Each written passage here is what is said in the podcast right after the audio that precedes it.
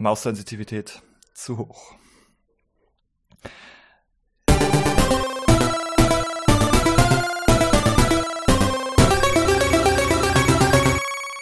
Das Kompendium des Unbehagens. Ihr hört schon wieder Ben, den Gamepsychologen, das bin ich.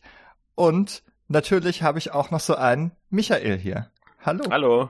Hallo, hallo, ich bin's. Es ist, der, es ist Februar. Wir reden heute Und schon wisst, wieder über was mit so. Es geht schon wieder um Games. Genau, und es geht spezifischer wieder um sowas ähnliches wie letztes Mal.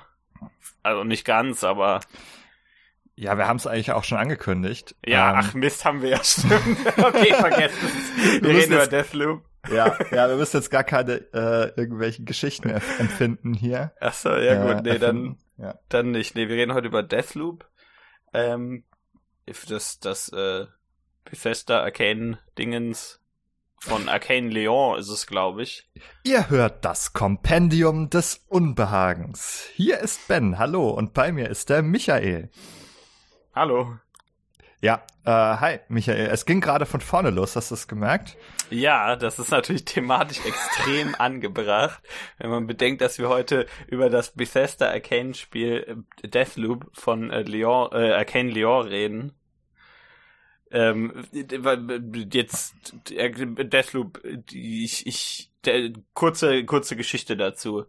Ähm, das Spiel wurde ja irgendwann angekündigt mit einem CGI-Trailer, das heißt, man wusste noch nicht so ganz, worum geht's hier überhaupt. Irgendwas mit Wiederholungselement wird's wohl haben, kann man anhand des Titels, denke ich, äh, inferieren. Aber dann ähm, kam diese Sache, dass dieses Spiel irgendwie auf jedem, auf jeder einzelnen Präsentation war und immer einen neuen Trailer hatte und nie irgendwer gerallt hat, was das eigentlich ist.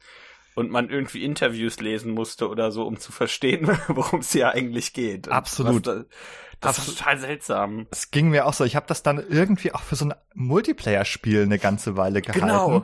weil das ja irgendwie dieses Element ja auch erstmal tatsächlich hat, dass man da gegeneinander spielt, aber die Trailer haben so sehr auch dieses hervorgehoben, ah, du bist dieser eine Typ und dann ist da noch diese andere Frau und die bekämpfen sich immer gegenseitig in diesem Loop und du denkst so, okay, das ist irgendwie so ein Multiplayer-Ding, wo man immer Genau. gegeneinander spielt.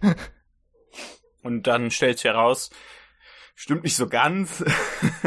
das ist äh, eher so ein, immer noch so ein Arcane-Spiel, aber so ein bisschen anders. Ne? Also ich würde sagen, das hat schon so zwei, drei Twists, äh, die das, die das in eine sehr andere Richtung äh, bewegen. Also Arcane kennt ihr ja bestimmt. Wir haben schon geredet über Prey, wir haben nicht geredet über Dishonored.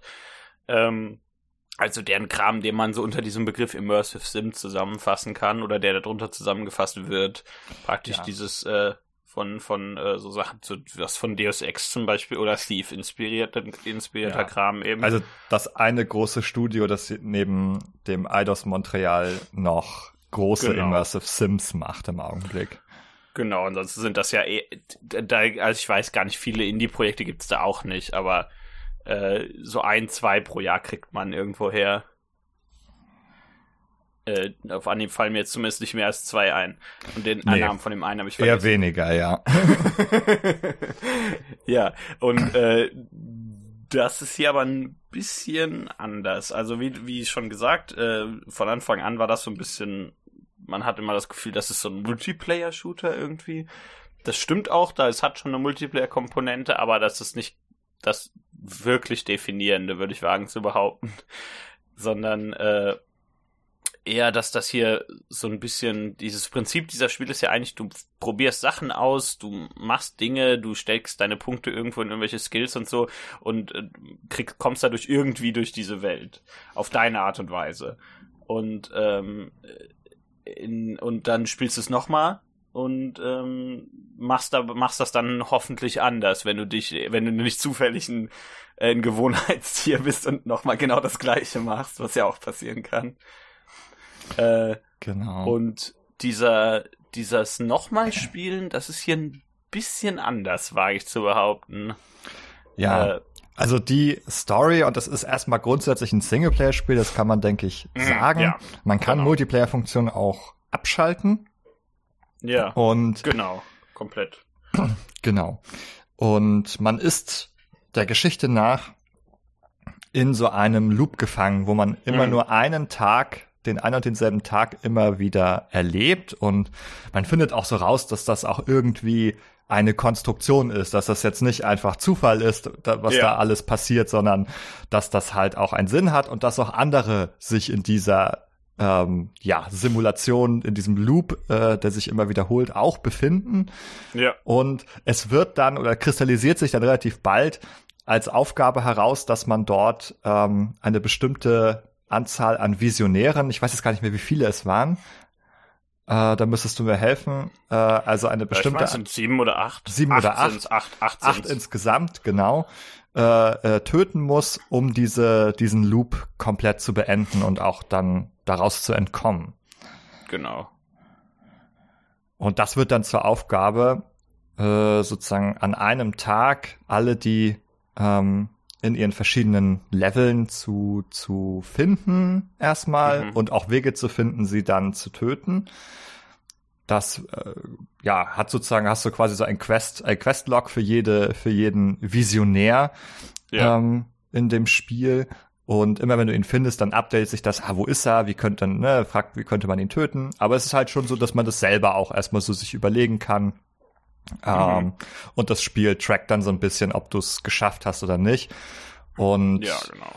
so nach und nach äh, ergibt sich das. Es gibt vier Level und vier Tageszeiten Mhm. ähm, so dass man jedes Level zu einer anderen Tageszeit besuchen kann, beziehungsweise im Durchlauf eines Tages muss.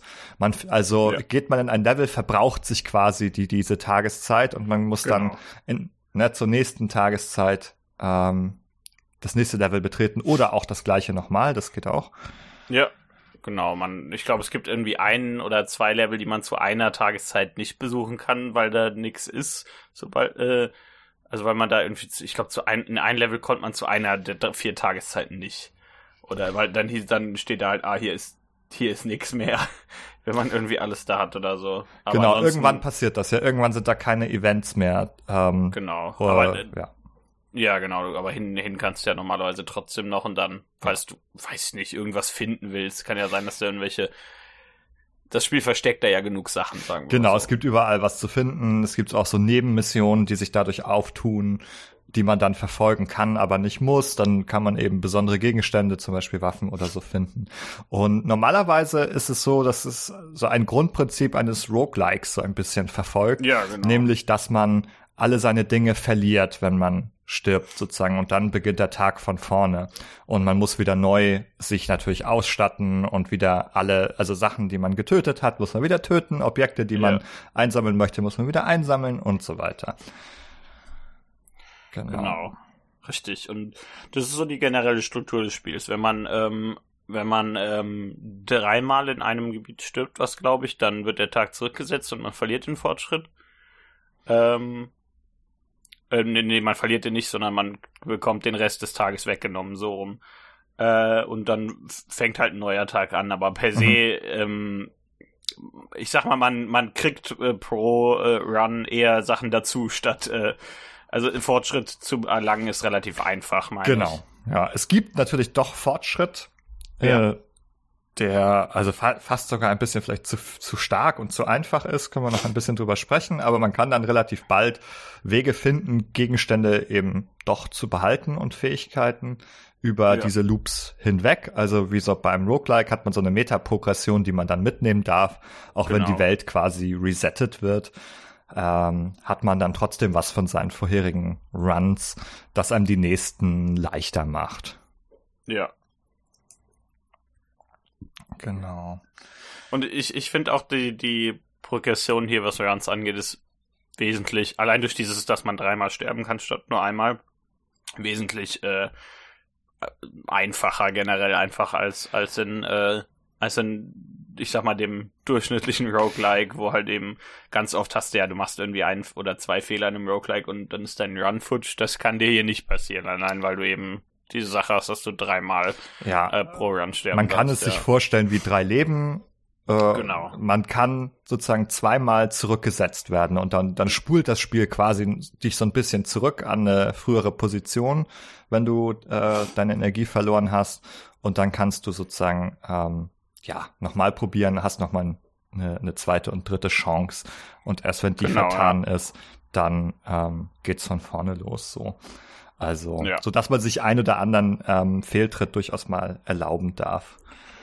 Richtig. Und ansonsten hat das halt so eine, wie du sagst, hat ja so vier Gebiete und die sind zu jeder Tageszeit ein bisschen anders. Jetzt nicht, da ist jetzt nicht irgendwie viel neue Strukturen oder sowas, aber die, die ganzen Gegnerplatzierungen sind anders, die Missionen, die man da machen kann, sind anders. Hier ist mal vielleicht eine Tür zu, da ist eine Tür offen zu einer gewissen Tageszeit. Mhm. Und ähm, in, insofern hat das Spiel, würde ich sagen, doch relativ viel äh, Varietät, was Level angeht und so. Aber klar, man ist natürlich auf diese vier Bereiche limitiert.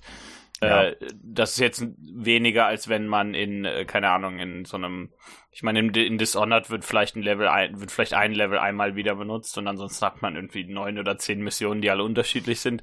Das ist hier natürlich nicht ganz so, aber dieses, dass das Unterschiedliches kommt, das funktioniert schon durch diese Ja, Tageszeiten. man hat ja quasi vier mal vier Bereiche dadurch. Also dadurch, dass sie dich, dass sie sich über die Tageszeiten immer unterscheiden, hat man quasi 16 unterschiedliche Settings eben, die zwar immer im gleichen Raum spielen, aber teilweise können die sich relativ stark verändern. Also das Gegnerplacement kann total anders sein. Und es finden Events dann zum Beispiel statt. Na, dann gibt's eine Figur, die, die wirft dann eine Party. Äh, Ja. und äh, Die Kla Party ist gut, Anglizismus, Klammer, Klammer zu. Ja, ist, äh, die schmeißt eine Party. Genau, die schmeißt eine Party. Und das gibt's dann halt an dem Abend und dann ist das, das ist halt irgendwie alles anders, ne? Und das, aber es ist halt auch mit viel Flavor verbunden. Das Wetter kann sich ändern, so dass, Ja. dass sich das ganze Areal anders anfühlt, anders aussieht. Die Figuren, die man trifft, die unterhalten sich über ganz andere Dinge, vielleicht über das, was am Vormittag passiert ist oder das, was die jetzt eben Neues vorhaben. Ähm, ne? Vormittags sprechen dann so, oh ja, heute Abend ist doch die Party und abends laufen die dann da Genau, irgendwie ja. rum oder so. Ja, und ähm, dann muss man da halt eben so, storytechnisch müssen wir da gar nicht so viel, äh, ich meine, so viel ist da ja im Endeffekt nicht. Das Ziel ist ja, du holst die, du kriegst, du versammelst irgendwie Info, dass du innerhalb von vier Tageszeiten alle acht killen kannst. Ja, genau. Das ist Und, im Grunde ähm, der ganze Trick, ja. Genau, und dann versuchst du das so in einem Lauf durchzusetzen. Das Ja. ist, das, äh, das ist jetzt, äh, das klingt ein bisschen kompliziert, fand ich so. Am Anfang habe ich mir gedacht, hey, muss Mhm. man dann da so tatsächlich das alles so richtig selbst planen oder so? F hätte ich ganz interessant gefunden. Äh, kann ich aber auch verstehen, warum es nicht gemacht haben. Nee, das Spiel sagt dann schon, so, sobald du alle Ziele erfüllt hast, sagst du, geh jetzt zuerst hierhin, dann geh dahin. Also du kannst das immer noch nicht machen, wenn du willst. Ähm, Ja, aber aber es gibt ja eine Choreografie vor, sozusagen. Genau. Ähm, man hat dann zum Beispiel Möglichkeiten, also man hat für alles immer viele Möglichkeiten. Man kann manchmal dann Visionäre an einer Tageszeit zu einer anderen irgendwo hinlocken, zum Beispiel, sodass sich mehrere an einem Ort befinden. Ähm, und, ne, oder irgendwie dazu beitragen, dass die sich anders verhalten. genau, ähm, ja. oder auch an einem Vormittag etwas auslösen, was dann an einer anderen Tageszeit oder so eine entsprechende Auswirkung hat, so dass man quasi so ein paar Dinge für sich automatisieren kann, wenn man will, wenn er sagt, okay, wenn ich am Vormittag immer diesen und jenen Schalter umlege quasi, dann muss ich mir um X und Y nicht mehr Gedanken machen. Hm? Ja, richtig. So gibt es ein bisschen Äh. Abkürzungen, die einem dann Sachen erleichtern.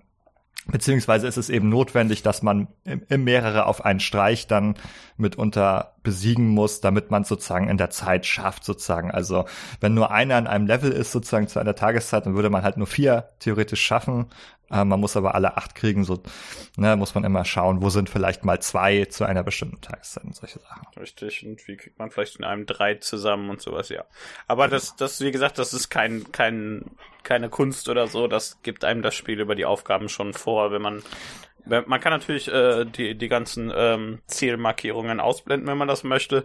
Aber das ist keine Sache, wo man sich Gedanken machen muss, dass man irgendwie die notwendigen, äh, hier, die Planungsfähigkeiten nicht hat Mhm. oder dass man da groß was planen muss oder so. Das kann man, da kann man sich einfach an die Questmarkierungen halten. Ja, also am Anfang war ich doch froh darüber, muss ich sagen, äh, dass, ähm, weil es doch hätte komplex werden können, ne? Und Ja, ich das ja. alles genau überlegen muss, weil es eben doch mit 16 Zuständen, dann kann man das noch verändern und so, ah, schon, schon eine gewisse Komplexität wirklich hat. Ähm, Ja. Aber das heißt nicht, dass man nicht davon abweichen darf. Man kann eben Dinge doch anders machen und wie man Ja. jetzt sozusagen ähm, bestimmte Visionäre dann am Ende um die Ecke kriegt, ist einem dann oft komplett auch selbst wieder überlassen. Ne? Richtig. Das hat ja immer noch dieses, wie gesagt, dieses Immersive Sim, dass man so ein bisschen spielen soll, wie man will. Das finde ich ein bisschen weniger ähm, als zum Beispiel im, im jetzt zum Beispiel im genauen Gegenteil von Arcane wäre ja Prey, das ja, sag ich mal, eher schon fast so ein Problemlösungssimulator ist. ja. Äh, ja, ja, genau, ja. Und, wo man und, und nichts vorgegeben das, kriegt und einfach gucken und kann. Haben, und hier haben wir halt eher so einen Shooter in einer Immersive Sim zusammen. Also klar, natürlich die meisten Immersive Sims sind Shooter, das ist Prey ist ja auch einer. Aber wenn, wenn, wenn ich dich jetzt frage nach dem Genre von Prey, würdest du ja wohl nicht sofort Shooter sagen, Nein, denke ich. Auf gar keinen Fall. Und ich finde, bei, bei Deathloop ist das wesentlich angebrachter. Also das ist wesentlich actionlastiger, wie, wie wir, wir schon festgestellt haben. Um, es hat keine, keine ähm, nicht letale Route so wie die meisten, ähm, mhm. meisten Immersive Sims das normalerweise haben. Man kann natürlich ein bisschen schleichen, aber im Endeffekt äh, ist alles darauf ausgelegt, dass man eben ordentlich um sich ballert am, am Ende oder irgendwie jemanden um die Ecke bringt zumindest. Äh, ja. Also, also, ich bin wie immer in Arcane-Spielen natürlich äh, komplett überall rumgeschlichen. Ja. Ja, das habe ich schon gemacht. Also das war schon mein Lieblingsspielstil sozusagen und dann auch entsprechende Fähigkeiten äh, sich anzueignen, die einem das erleichtern. Das kann man auch sagen. Es gibt halt wieder äh, solche übermenschlichen Fähigkeiten, wie man das aus Dishonored kennt, teilweise identische mhm. Fähigkeiten. Es gibt den quasi den Blink ähm, wieder sozusagen ja. als Fähigkeit und ganz viele andere, also auch Sachen die man sich da komplett neu überlegt hat, die einem dann irgendwie helfen, also die Gegner manipulieren können oder ähm, auch Wege sein können, irgendwie die, die zu töten oder sich auch durch das Level zu bewegen zum Beispiel. Ja. Und die erhält man in der Regel eben von diesen Visionären. Indem man einen bestimmten Visionär tötet, erhält man seine bestimmte Fähigkeit. Ja. Das heißt, wenn man auch etwas Bestimmtes haben will, muss man sich auch darauf konzentrieren, diese und jene Figur dann zu erwischen und dann sozusagen auch die Möglichkeit haben, dieses äh, sich permanent sozusagen ins äh, Repertoire zu holen. Ja. Am Anfang genau. ist das, kann man das noch nicht und dann ähm, ist es sozusagen kostenintensiv, das zu tun, aber mit der, mit der Zeit wird es irgendwie, also immer, immer einfacher, so dass man also eigentlich würde ich sagen, in der Ökonomie kein besonderes Problem hat, irgendwas nee. zu behalten, was man haben möchte. Also sehr bald ist man halt so weit, dass man alles haben kann, was man will. Und man overpowert sich da drastisch sozusagen. Da könnte man fast ein bisschen argumentieren. Das macht Mark Brown zum Beispiel von Game Makers Toolkit. Mhm. Ähm, er hat ein Video dazu gemacht und argumentiert, dass man, also dass es ein bisschen kaputt ist sozusagen an der Stelle, dass man sich da sehr stark overpowern kann und dass es ja, da eigentlich ähm, in dem Sinne gar keinen so starken Anreiz gibt, irgendwie unterschiedlich zu spielen. Man kann sich sofort seine Lieblingsfähigkeiten holen und ja. dann einfach alles damit durchballern, wenn man will. Das, das ähm, stimmt auf ja. jeden Fall, ja. Was, was ich ganz interessant finde, ist einerseits natürlich diese, dadurch ist natürlich die Progression nicht sonderlich linear. Ähm, was das ja noch ein bisschen non-linearer macht, sind ja diese, ist ja dieser Multiplayer-Aspekt. Äh, ja. Bei, durch den kann man ja auch Upgrades bekommen. Und das, das macht ja so ein bisschen Planen praktisch unmöglich für die Entwickler. Also die können ja nicht wissen, zu welcher Zeit du welches Upgrade hast. Genau, also ich würde es auch sagen, also es gibt jetzt da jetzt erstmal kein Upgrade, das irgendwie notwendig wäre zu haben. Ja, genau, du kannst überall ohne Kräfte das, durch. Genau, man kann alles so schaffen. Man kann unterschiedliche Waffen haben, man kann unterschiedliche Fähigkeiten haben, aber nichts davon ist notwendig. Es verändert eben manchmal die Möglichkeiten, die einem so zur Verfügung stehen und auch die Kombination der Elemente natürlich. Persönlich finde ich natürlich so, so eine Fähigkeit wie Blink absolut essentiell. Ja, und, das ist die wichtigste. Ähm, würde niemals ohne spielen sozusagen, würde immer einen Slot dafür reservieren, dass man dann durch die ähm, Stadt zappen kann. Und es gibt dann noch ein Progressionssystem quasi obendrauf. Man kann die upgraden. Wenn man mehrere davon hat, dann kann man verbesserte Fähigkeiten ähm, nachher bekommen für die. Mhm. Äh, also wenn man die, die Visionäre wiederholt ähm, ja, tötet, genau. bekommt man diese Upgrades und kann die quasi noch so ein bisschen modifizieren und denen nochmal neue Twists geben. Also da ist schon relativ viel Variation drin, das kann man schon sagen. Ähm, ja. Und aber der Punkt, den du genannt hast, der ist noch ganz wichtig. Wir müssen auf diesen Multiplayer vielleicht ja. einmal zu sprechen kommen. Ich würde genau. ihn am ehesten noch mal vergleichen eben mit äh, Souls-like Spielen. Ja, auf jeden Fall. Also eindeutig. Aktuell ähm, spielen wir auch gerade Elden Ring, wie wir schon festgestellt haben. Aha, hier, Michael sagt, an der andere Michael grüßt mal die Hörer und sagt ihnen, dass Elden Ring ganz okay ist. Hiermit habe ich meine Pflicht getan. Das fand ich hier gut, äh, finde ich hier gut einzubringen. Ja, ja, äh, Elden Ring ist ganz okay. Ähm, Zitat anderer Michael. Ja. Äh, ja. Von, von, äh, von, mir hört ihr es, wenn ich durch bin.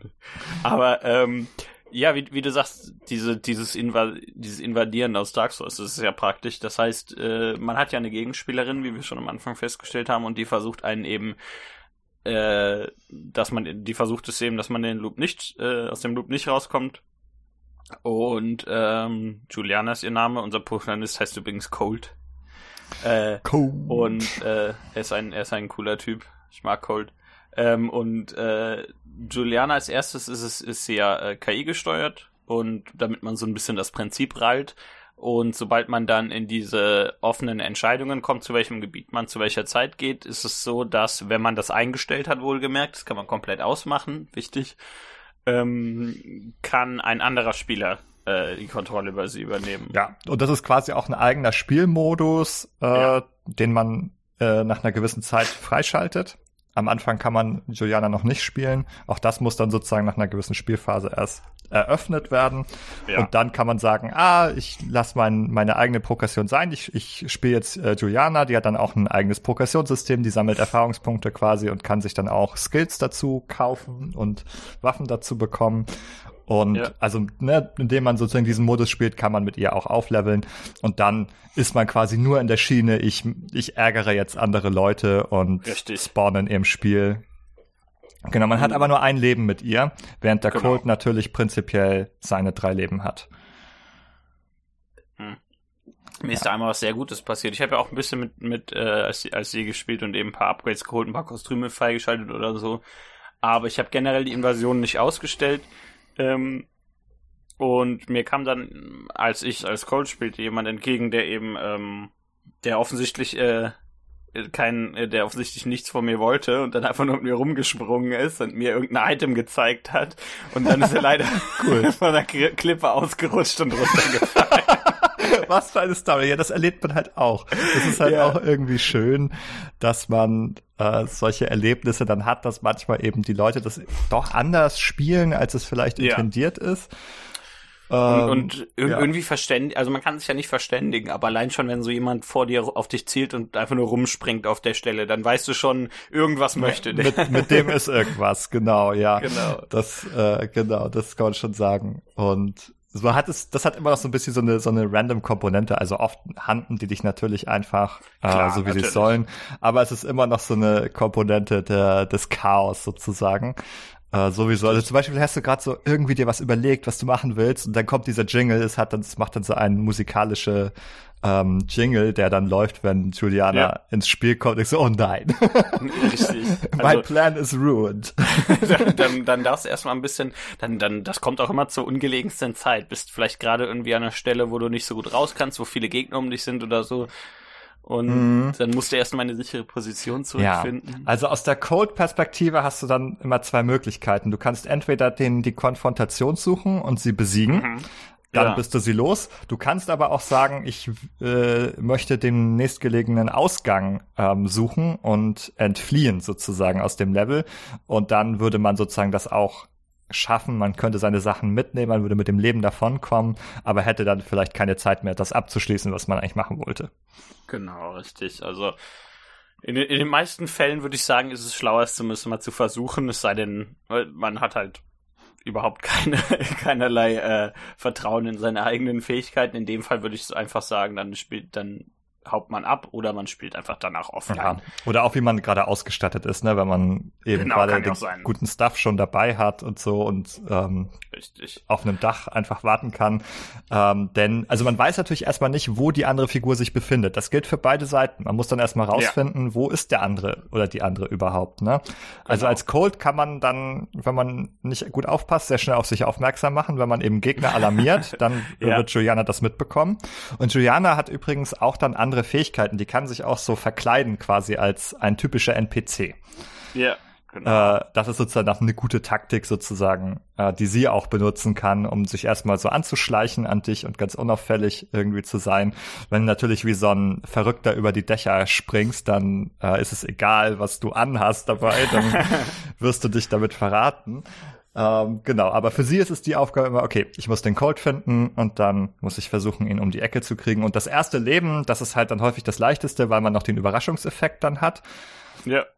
Und man kann halt so ein bisschen vorausplanen, man kann dann die Ausgänge verminen, zum Beispiel, das wird gerne gemacht, ähm, damit, äh, falls die Person eben doch fliehen möchte, dass man da sich einen Kill holen kann oder dass die Flucht vereiteln kann.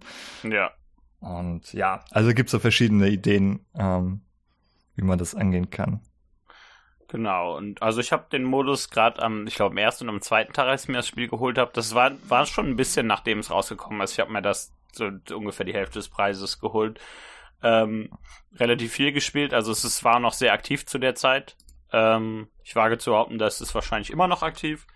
Äh, ähm, hat mir relativ viel Spaß gemacht, aber danach bin ich dann doch wieder in den Einzelspieler, also nicht Einzelspieler, sondern in den Story-Modus übergegangen, weil ich ja eigentlich das mhm. Arcane-Spiel mir hole, weil ich ein Arcane-Spiel spielen will. Mhm. Ja, genau. Also es war mir ähnlich. Ich habe es ein bisschen ausprobiert und na, war auch irgendwie ganz witzig. Ist aber witzig, ja. Genau, also es war jetzt nicht für mich nicht der Kernmodus. Man kann da relativ viel Zeit natürlich drin versenken. Es gibt viel Progression, die man da dann äh, ja. sich erarbeiten kann, noch wenn man daran interessiert ist. Und natürlich ist es immer wieder eine neue Spielerfahrung mit anderen äh, Personen. Und irgendwann, wenn einem langweilig ist, kann man Leuten dann die Secrets zeigen. Klar, genau. Dann ja. kann, man, kann man rumspringen.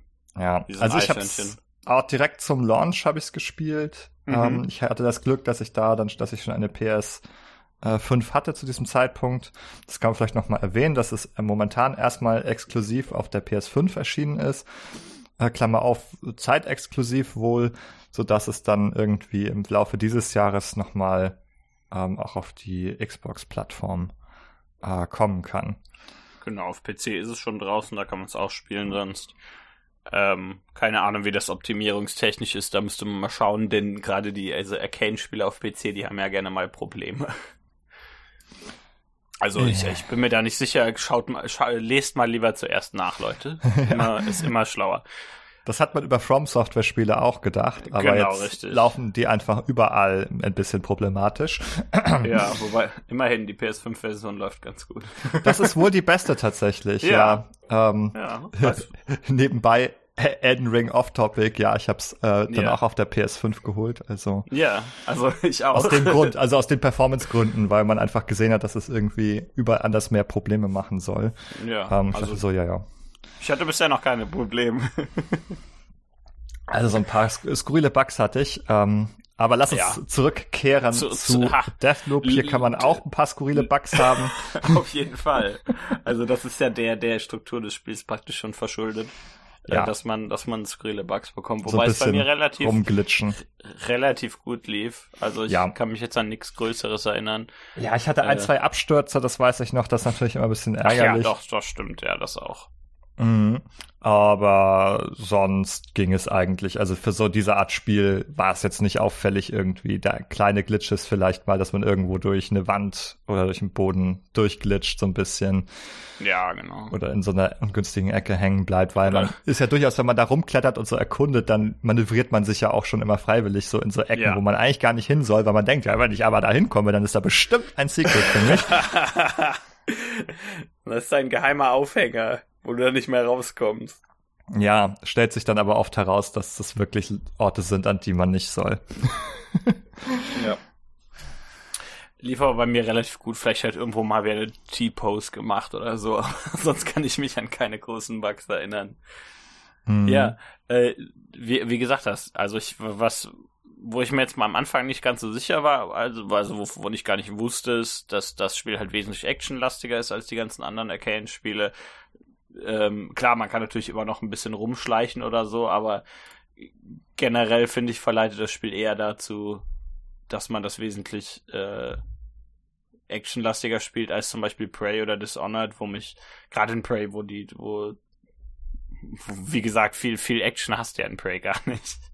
Klar, natürlich hast du irgendwie was, aber größtenteils, aber da ist schon sehr viel, dass du irgendwie komische Sachen mit der Umgebung machst und das ist hier sehr, sehr, ich sag mal, sehr, sehr zurück, ein bisschen redu reduziert, genau, dass du eher viel Kämpfen oder Schleichen hast und ein bisschen und weniger Puzzle und Platforming und sowas. Äh, weniger dich fragen, wie komme ich jetzt von A nach B an dieser Stelle. Ähm, alles so ein bisschen bisschen destilliert praktisch. Ja, ich würde sagen, man kann noch auf alle Weisen spielen und es gibt auch immer was ja. zu entdecken, es gibt auch Rätsel, aber sie sind eher so in den Bereich des Optionalen noch stärker gefasst, so dass man eigentlich sagen kann, dass der kürzeste Weg halt häufiger die Actionroute ist. Mhm. Weil man einfach zielstrebig sich da irgendwie durchballert oder zielstrebig zu dem Visionär geht und den umballert sozusagen. Genau, das ist dann einfach machen, ja. die gerade Linie sozusagen irgendwie zu wählen ist dann häufig der schnellste Weg zum Ziel. Ja, die, ähm, und, die, ja. die KI, die kann dich ja auch relativ schlecht einholen in den meisten Fällen. Ja. Das sind ja so normale Typen da, die stehen da halt eben rum und können ein bisschen ballern und hauen. Aber ja. die, wenn du dich jetzt da, wenn du da rumsprintest und rumteleportierst, dann. Aber es ist auch durchaus, wenn man jetzt schleicht, man kann dann Figuren belauschen und erhält durchaus klar, Informationen. Klar. Ne? Also, dass man sagen kann, ah, hier kann ich mittags soll irgendwas hier stattfinden oder so. Und dann wird das auch in so einen Questlog quasi übertragen. Alles, was man irgendwo mitbekommt, liest, hört, sieht, ähm, ja, wird dann auch dokumentiert, so dass ja. man dann später weiß, okay, ich ne, habe da noch lose Enden, wo ich irgendwo mal gucken kann. Und so kann man doch auch so ein bisschen forschen und Dinge rausfinden, wenn man ja. eben auf diese Weise gerne spielt. Genau, also das, das ist schon ganz gut, aber wie gesagt, per se würde ich halt sagen, es geht ein bisschen mehr Richtung Action als die anderen Arcane-Spiele, wobei es halt immer noch dieses, also man erkennt schon, dass es ein Arcane-Spiel ist. so ja. an eigentlich fast jeder Ecke. Und, ja. Äh, und, und es hat ja auch so ein paar sehr interessante Nebenquests, wo man komische, obskure Sachen machen muss, irgendwelche, es gibt ja diese, diese, diese Schatz, Schatzsuche, bei der man äh, hm. irgendwelche, mit der irgendwelche Orte auf einer, auf einer auf einer Tafel mit der eigenen Karte abgleichen muss und so Kram und dann die richtigen finden muss und was weiß ich. Äh, also man, man hat auf jeden Fall äh, in, genug interessante Sachen zu tun. Aber ich, ich tue mich halt bei dem Spiel so ein ganz klein bisschen mit dem Begriff Immersive Sim schwierig, äh, schwer, weil das irgendwie so. Das, das geht schon in diese Richtung. Aber ich finde, weiß nicht, ich finde, so ganz zutreffend tut's nicht mehr. Ich finde, da, dafür ist mir das dann ein bisschen, bisschen zu destilliert, um da noch zu sagen, dass ich sagen würde, Deathloop ist eine Immersive Sim. Da ist es irgendwie eher so ein, so ein, so eine Mischung aus, aus Schleichen und Schießen mit immer, viel Immersive Sim Elementen. Wenn das Sinn, ergibt das Sinn? Mhm. So, so, so, so finde ich das irgendwie. Also so, weiß nicht, wie gesagt, Immersive Sim, ich denke an sowas wie DSX oder Prey oder mein, meinetwegen immer noch Dishonored, äh, wobei das auch schon ein bisschen actionlastiger ist, aber da, also, also ich finde hier, dass das, äh, das Shooter, beziehungsweise das, äh, meinetwegen auch das Schleichen-Element ist hier äh, so, ist hier so groß im Vergleich zu diesem, was man standardmäßig unter Immersive Sim versteht, wobei natürlich Kämpfen und Schleichen dazugehört. Äh, mhm dass, dass ich mir mit, mit dem, also das ist natürlich nur Genre äh, Blödsinn, ob das da, das macht das Spiel jetzt nicht gut oder schlecht.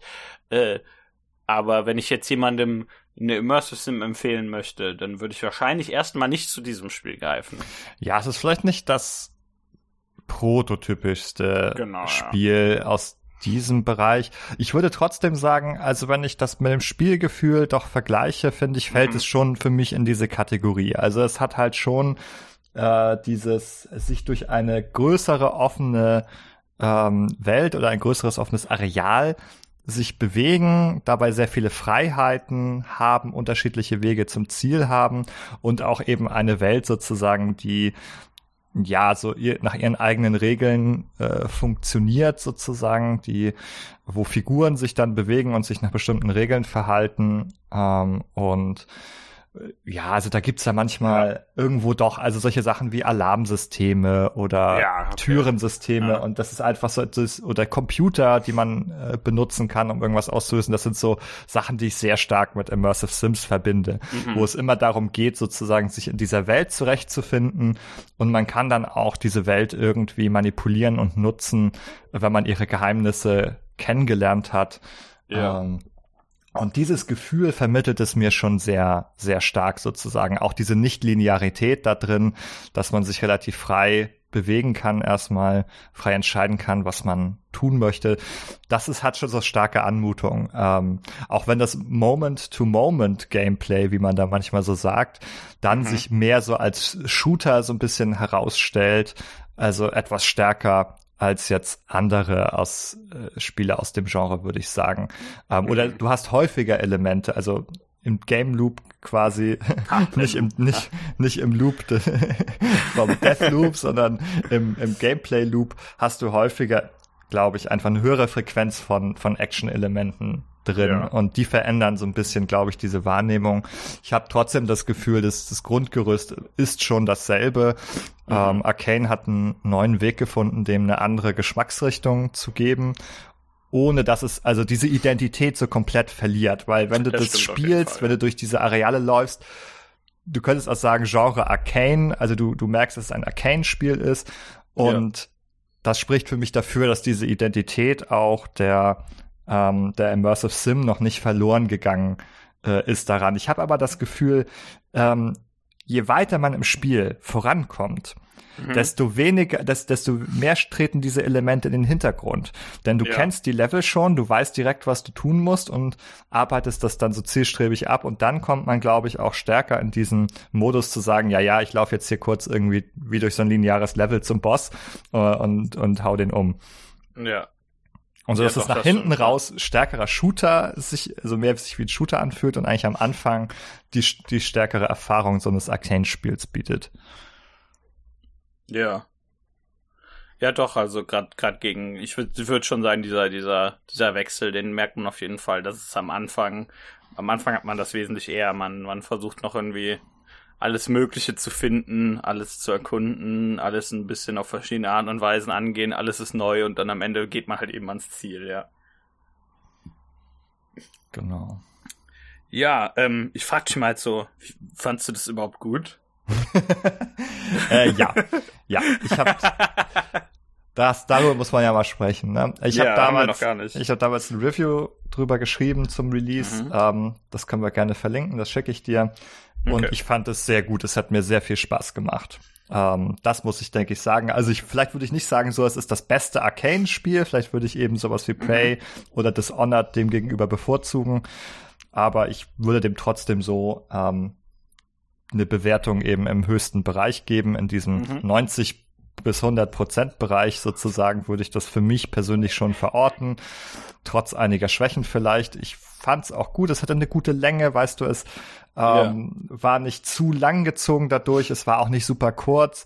Es hatte so eine gute mittlere Länge für mich. Es hatte viele Elemente, die ich mochte. Und ich finde auch, dass die neuen Elemente da einen interessanten Twist gegeben haben. Ich hätte auch nichts dagegen, ein klassische Walking Sim zu spielen, wirklich nicht würde ich jeder, jeden Tag wieder tun. Immersive aber, Sim meinst du? Äh, sorry, ja, äh, genau. was was habe ich gesagt? Walking Sim.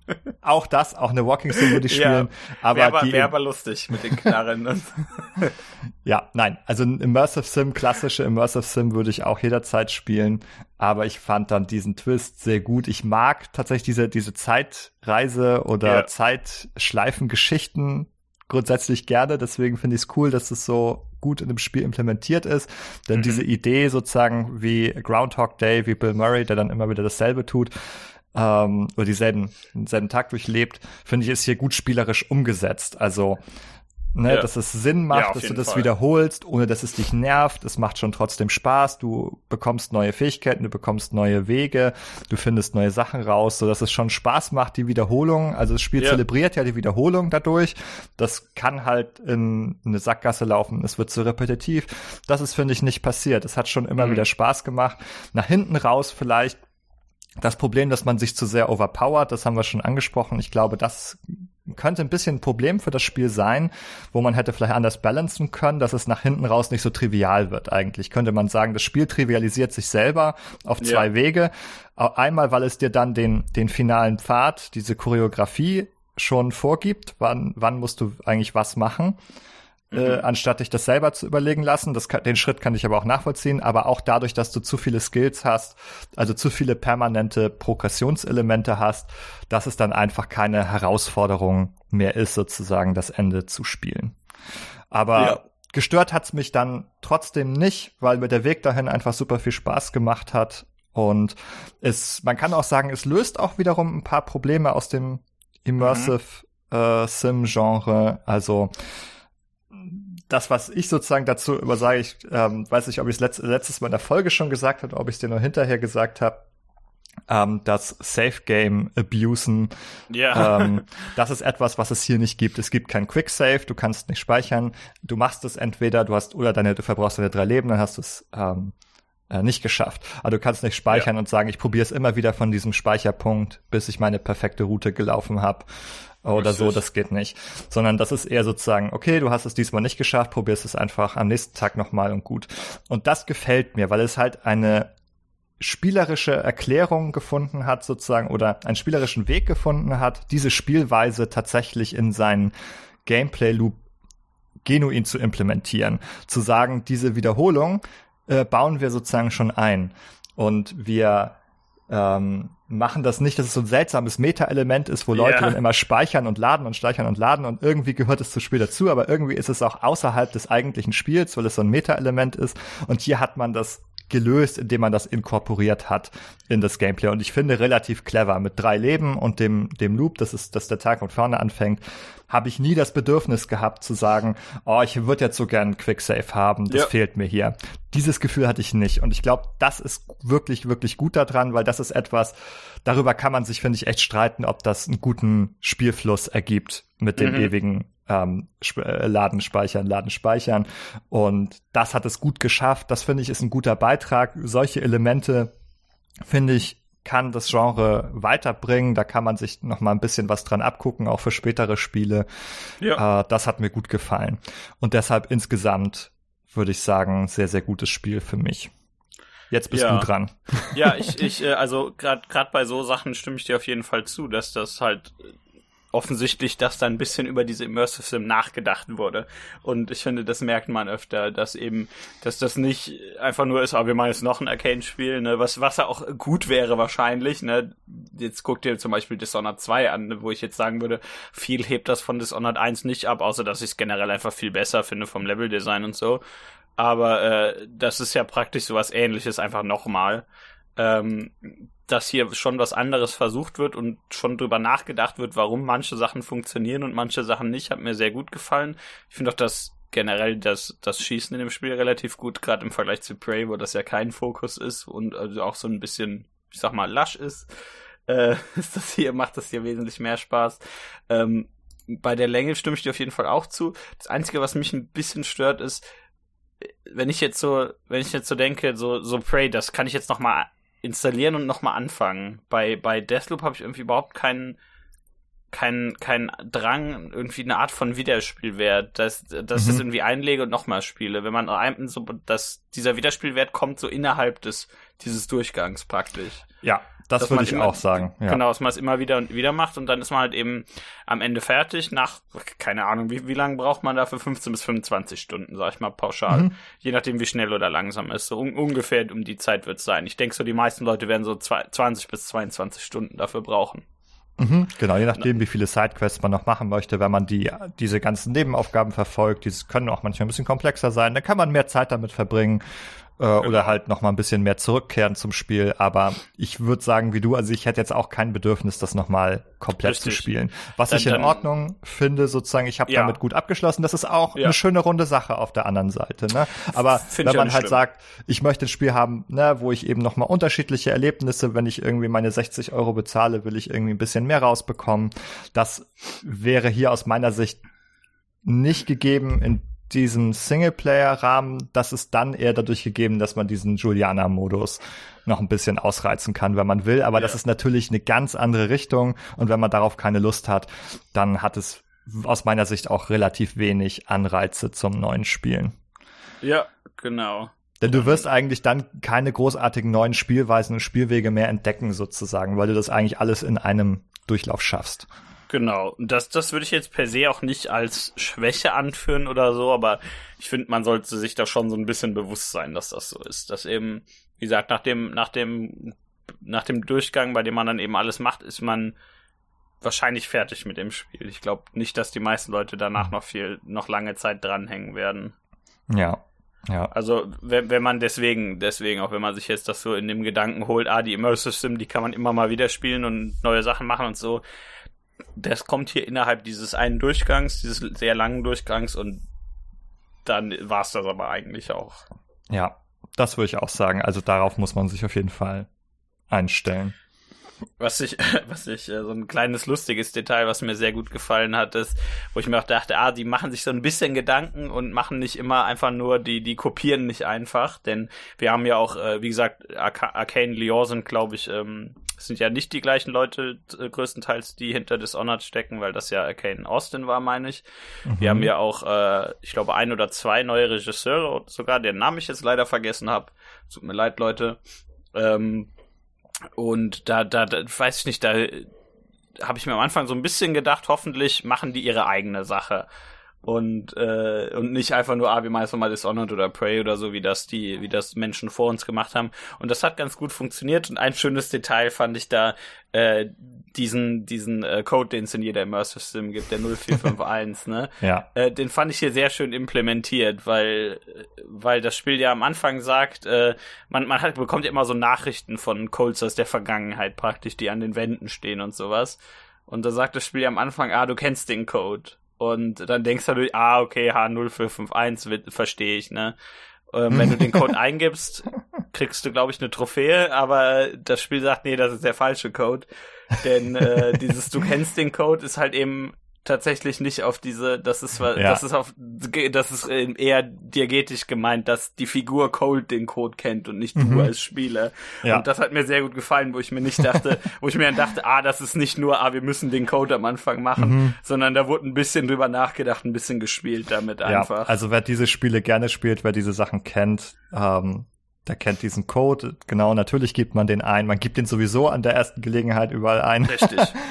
Ah, das ist halt immer auch nett, wenn es auch acknowledged wird vom Spiel. Genau. Ähm, das, das ist immer ein schönes Kopfnicken quasi, aber ja, es hatte da nochmal seine eigene Idee sozusagen. Ja, das, darüber haben wir noch gar nicht so gesprochen, über diesen ganzen Flavor, den das Spiel eigentlich so mitbringt. Ja. Ähm, das hat ja so ein bisschen so, also eine, eine gewisse visuelle Ästhetik. Ja. Ähm, ich weiß genau, also da sind wir natürlich wieder in diesem etwas schwammigen Steampunk-Begriff eigentlich drin. Ja. Ähm, den man ja auch schon für Dishonored so ein bisschen überstrapaziert hat. So ein bisschen 60er Sci-Fi, würde ich sagen. Ja, Retro-Sci-Fi auch, ja, genau. Ja, genau, das kann also, man auch sagen.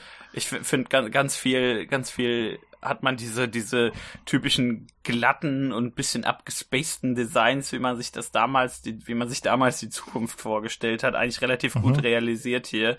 Das ist eben, weil, weil, weil ich mich ja ein bisschen schwer tue, die moderne Sci-Fi-Optik im Moment, die finde ich ein bisschen langweilig. Äh, und die ist hier nicht ganz, also die ist hier nicht, äh, die ist hier nicht präsent, das ist schon alles so, sieht alles so ein bisschen aus, wie sich jemand, nicht ganz, aber so ein bisschen wie sich damals eben, mhm. wenn man sich so Zeichnungen und sowas ansieht, oder Filme meinetwegen auch, die, die, äh, die Technik in der Zukunft vorgestellt wurde, alles so ein bisschen, bisschen seltsam, ein bisschen übertrieben, ein bisschen abgespaced eben, wie man, wie man sich halt, wie das halt so damals in Zeichnungen und sowas war, ja.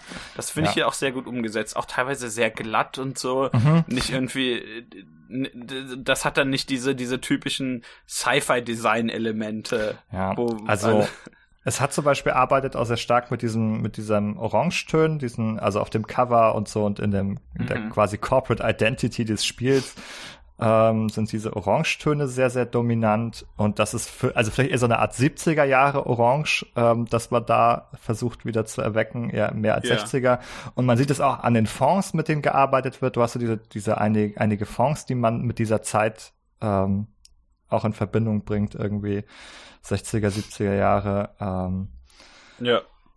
Und das hilft sozusagen natürlich auch so ein bisschen Architektur, äh, ist sozusagen da auch sehr, ja, ein bisschen ungewöhnlich sozusagen in diese Sci-Fi-Richtung, mhm. kann man vielleicht sagen. Und es hat aber auch diese Arcane-Identität irgendwie in dem Grafikstil, finde ich, dass man irgendwie spürt man auch dieses äh, Dishonored-artige da drin auch noch raus. Ja. Im Art-Design. Ich, finde gerade im Art-Design immer, wenn ich auf so einem Dach bin, dann denke ich mir, ah, mhm. Dishonored.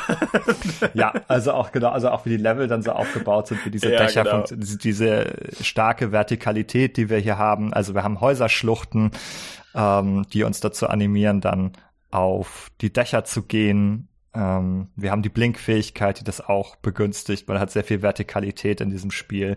Das ist ähm, ja und es hat natürlich auch dann eine Design ähm, ja Voraussetzung oder oder so, dass man halt sehen kann, ja, es gibt hier viele viele Gebäude, die in die Höhe gehen und so und das hat das ist einfach eine ganz starke Reminiszenz sozusagen für Dishonored ja, auch. Ja. Richtig.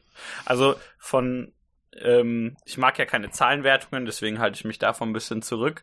Aber so vom, wie es mir zum Beispiel im Vergleich zu den anderen äh, Arcane-Spielen gefallen hat, würde ich sagen, so hinter Prey und Dishonored 2 steht's noch.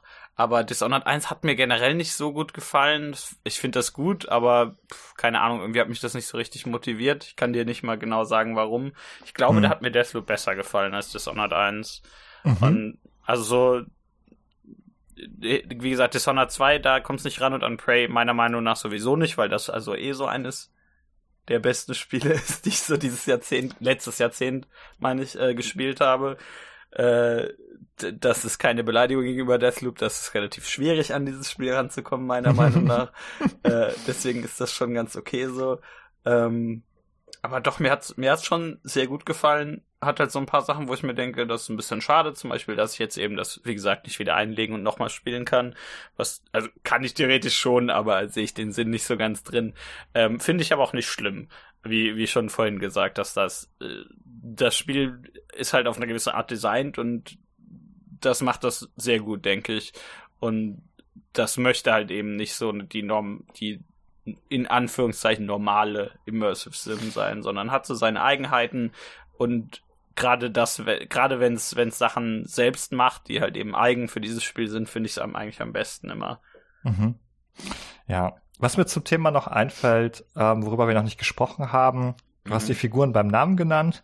Ja. Ähm, man kann vielleicht noch dazu sagen, weil man das jetzt auch gar nicht kennt, dass äh, sozusagen hier in den Hauptrollen so zwei schwarze Figuren mhm sind genau, sozusagen. Ja. Und äh, dass auch ihre Beziehung ist relativ gut ausgestaltet. Man hat viele Dialoge und also auch quasi eine übergreifende Geschichte dieser Figuren, die da im, im Mittelpunkt stehen. Und ja. einerseits finde ich, es hat einen ganz guten Weg gefunden, das zu erzählen sozusagen, weil diese Dialoge zwischen den Figuren, die setzen sich über die ähm, Loops fort. Die nehmen ja. ihre Erinnerung ja mit genau, aus den beiden. früheren Loops und äh, setzen auch ihre Unterhaltung dann immer wieder fort. Sie meldet sich dann per Funk oder so ja. und ähm, man erfährt über ihre Vergangenheit und sie entwickeln sozusagen ihre Beziehung da stärker aus. Das finde ich gut. Und eben auch die Tatsache, denke ich, ähm, immer wieder bedeutsam natürlich, dass hier dann mal ähm, so prominent zwei schwarze Figuren auch mhm. ähm, ja. stehen.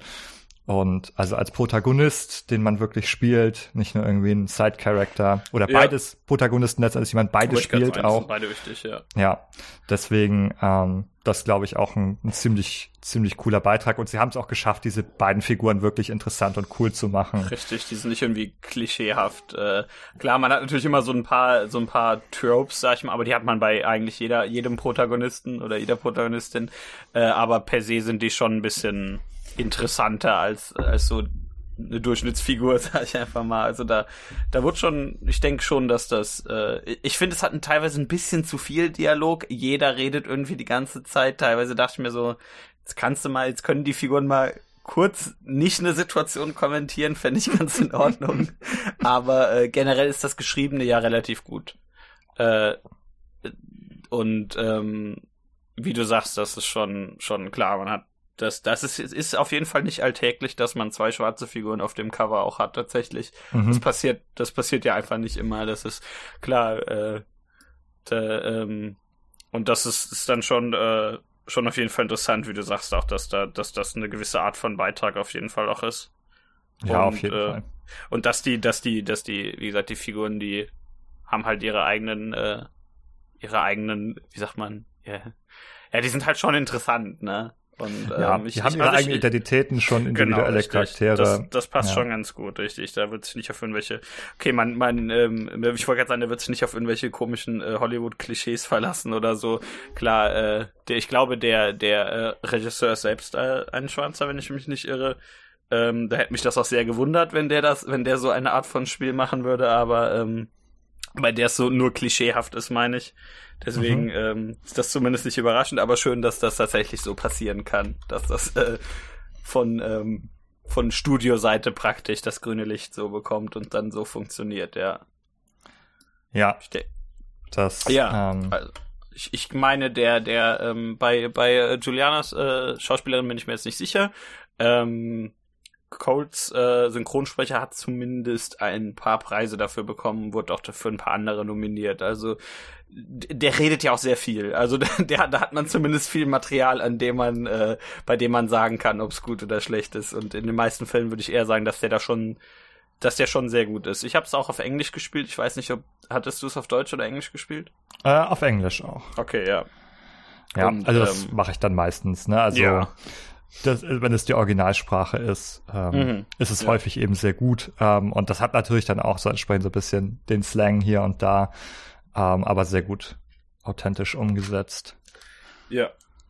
Also, ich habe da auch keine Beschwerden, finde Mhm. ich. Hat Ja. mir alles sehr gut gefallen. Der Lead Director äh, heißt übrigens Dinga Bakaba. Ich weiß nicht, Mhm. ob ich das richtig ausspreche, ehrlich gesagt. Ähm, aber das ist ähm, der denke, das Director. verzeiht er dir. Genau.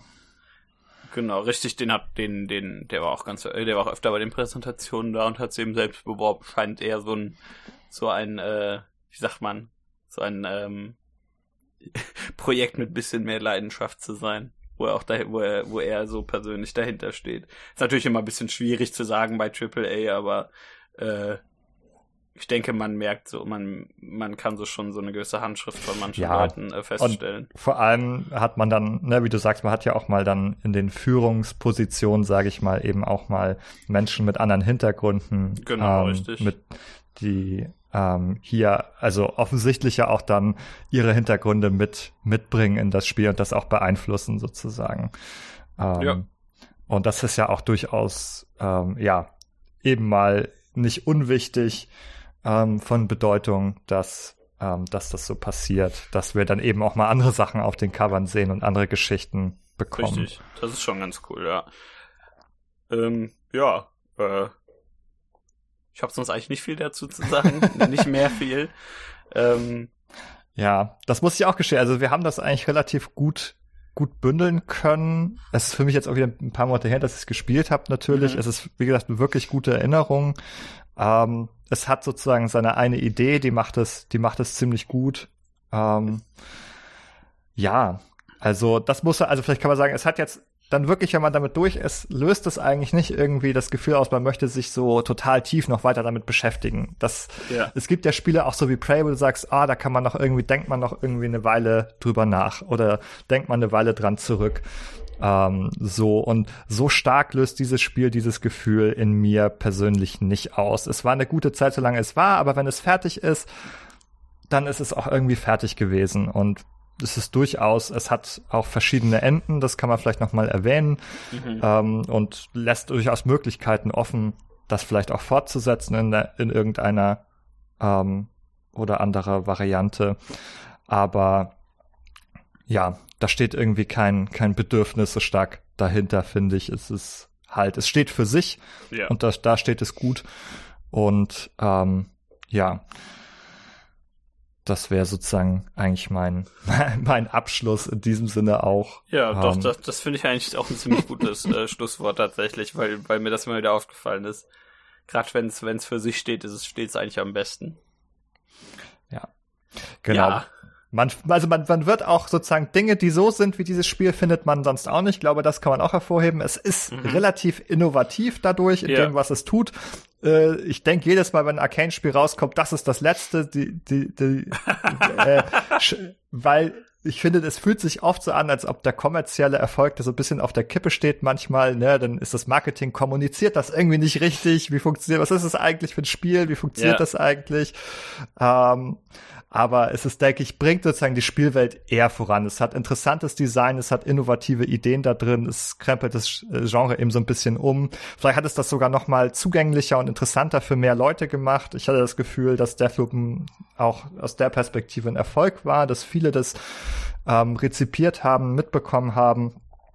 Und ja. also vielleicht mehr als bei so einem Prey, ja. äh, das sozusagen dann irgendwie nach ein paar Monaten für fünf Euro auf dem Grabbeltisch lag, ähm, wo man dann echt immer so ein paar Tränen weint. Ich meine, klar, das ereilt diese Spiele dann ähm, mitunter. Also vielleicht, du sagst, du hast Deathloop auch zum halben Preis irgendwie dann dir geholt. Also das ist vielleicht auch eh äh, etwas, das passieren kann. Aber ich hatte schon das Gefühl, ja, das ähm, wurde relativ breit aufgenommen. Ja, ich denke auch. Ich glaube auch, dass das bisschen eher ankam. Ja. ähm, also dann wisst ihr jetzt, jetzt müsst ihr euch das holen, denn das ist offensichtlich sehr gut, wenn wir uns da einig sind. Dann ja. gibt's ja eigentlich nichts zu diskutieren. Ja, also man muss dazu sagen, diese Podcast-Folgen, die werden halt echt manipuliert. Wir sprechen eigentlich immer über Spiele, die, wo wir wissen, dass wir sie beide sehr gut finden. Ja, hast du, hast du schon deinen, deinen Paycheck von Bethesda bekommen? Oder, ach nee, das wollte ich ja nachher sagen. Ja, stimmt, du Ups. musst da, ja, genau, raus, du musst schneiden. Schneiden wir raus. Schneiden wir raus. Ja, das, das Bethesda-Abo, das, das, das hier abgeschlossen wurde, wo dann immer Meinst sehr gut über Bethesda-Spiele gesprochen wird. Christian King, was geht ja jetzt von Microsoft? Das ist doch super, die haben bestimmt mehr. das ist doch ja, gut. Ja, ja, dann müssen wir aufhören, die Sachen auf der PS5 zu spielen, sonst kriegen wir. ja, Microsoft, höre ich auf. Ich höre damit auf, Spiele beim Podcast auf der PS5 zu spielen, wenn ihr mir eine Xbox Series X schenkt. Das ist kein Problem, mache ich. Müsst ihr nur tun. Ja. Ähm, wir können ja vielleicht mal darüber nachdenken. Wir haben ja schon beim letzten Mal geteasert und jetzt haben wir yeah. gemerkt, wir spielen beide Elden Ring. Yeah. Äh, vielleicht wird es das erste Souls-like, das ich so richtig intensiv spiele. Ich bin da yeah. immer, also ich bin da tatsächlich eher so ein, so ein Fremdling und etwas, mhm. also es gibt Gründe, warum mich die Spiele dann manchmal verloren haben. Das ist nicht per se die Schwierigkeit gewesen, sondern auch andere Elemente. Und Elden Ring gefällt mir so gut, also in Reihe der, der die Reihe der Podcasts von Spielen, die uns wahrscheinlich beide sehr gut gefallen, könnte man das vielleicht als nächstes einreihen. Ähm, da, da ist dann auf jeden Fall der andere Michael auch dabei, also der spielt ja momentan auch. Und ohne ja. den kann ich, äh, kann ich schlecht über Elden Ring hier reden, allein weil wir so oft über Dark Souls und so anderen ja, Kram hier reden. Das liegt in eurer Entscheidung, ob ihr mich nochmal dazu einladen wollt, auf jeden Fall, aber das könnte ich mir auf jeden Klar, Fall das, vorstellen. Und das kann man natürlich zu dritt machen. Pflegen ja jetzt hier neuerdings auch die Tradition, solche Teaser vielleicht schon mal zu machen. Und ja, vielleicht, vielleicht reden wir demnächst über irgendwas Weiß ich nicht. Aber Vielleicht. da müssen wir erstmal alle mit fertig werden. Das ist ja lang. ja, also ich glaube, das ist nicht was, äh, was dann nächste Woche schon passiert. Glaube ich ähm, auch nicht. Also vielleicht bin ich nächste Woche damit fertig, aber wir reden jetzt nicht nächste Woche drüber. Ja, du bist nächste Woche mit deinem ersten Playthrough fertig, Ja, denke ich schon, ja. Das heißt ja nichts. Ja, richtig. Gerade bei so einem Riesending, also. Hör auf, ey. Hör auf. Ja. Die Map ja. wird immer größer, habe ich das Gefühl. Das, das, das, stimmt. Die wird bei mir immer noch größer. Das das ja, oh, hör auf, hör auf. Ja. Man weiß, ach, ja, egal, man weiß das. Das wird aber auch, egal, wir sprechen heute nicht darüber, aber darüber yeah. wird noch zu sprechen sein. Richtig. ähm, ja, und dann würde ich sagen, ihr hattet hoffentlich Spaß. Ihr könnt euch die Episode jetzt einfach nochmal anhören, damit äh, das, das richtige Gefühl dabei für das Spiel aufkommt. Und äh, oder viermal zu jeder Tageszeit einmal diese Episode hören. Und ähm, dann holt ihr euch das Spiel, weil ihr dann gesign-opt seid von uns und seid ihr dem Compendium MK Ultra unterlegen. Und äh, ja, es ist gut. Ich hatte sehr viel Spaß damit. Holt es euch ruhig. Das Kompendium des Unbehagens. Hier ist euer Ben, der Gamepsychologe, und bei mir ist der Michael. Hallo. Hallo. Wir reden heute über ein Spiel von Bethesda Arcane schon wieder. Das, das habt ihr noch nie bei uns gehabt, ne? Ja, irgendwie das, hat man das Gefühl, es wiederholt sich. Ähm. oh. ja, okay. Dann drückt jetzt einfach nochmal auf den Knopf mit nochmal abspielen und äh, wir sehen uns hoffentlich demnächst wieder. Äh, also sprechen uns. Also, da, jetzt muss ich mich ganz kurz selbst korrigieren. Ich finde das ja eigentlich immer fürchterlich, wenn Podcaster das machen, dass sie sagen, wir sehen uns. Ach nee, wir sprechen uns. Er sagte einfach, wir sehen uns. Wir wissen doch alle, was ihr meint. Jetzt habe ich, das habe ich jetzt selbst gemacht. Das ärgert mich jetzt. Hm. Äh, ja, naja. blöd. Naja, Deathloop ist aber trotzdem super, immer noch, äh, aber wie ich gerade vor fünf Minuten schon mal gesagt habe. Und äh, ja, spielt es und habt Spaß und demnächst bekommt ihr wahrscheinlich von uns dann vielleicht so ein bisschen was zu ein paar anderen, einem anderen Spiel, das ihr vielleicht gerade ausspielt, gesagt. Bis dahin. Ja. Tschüss.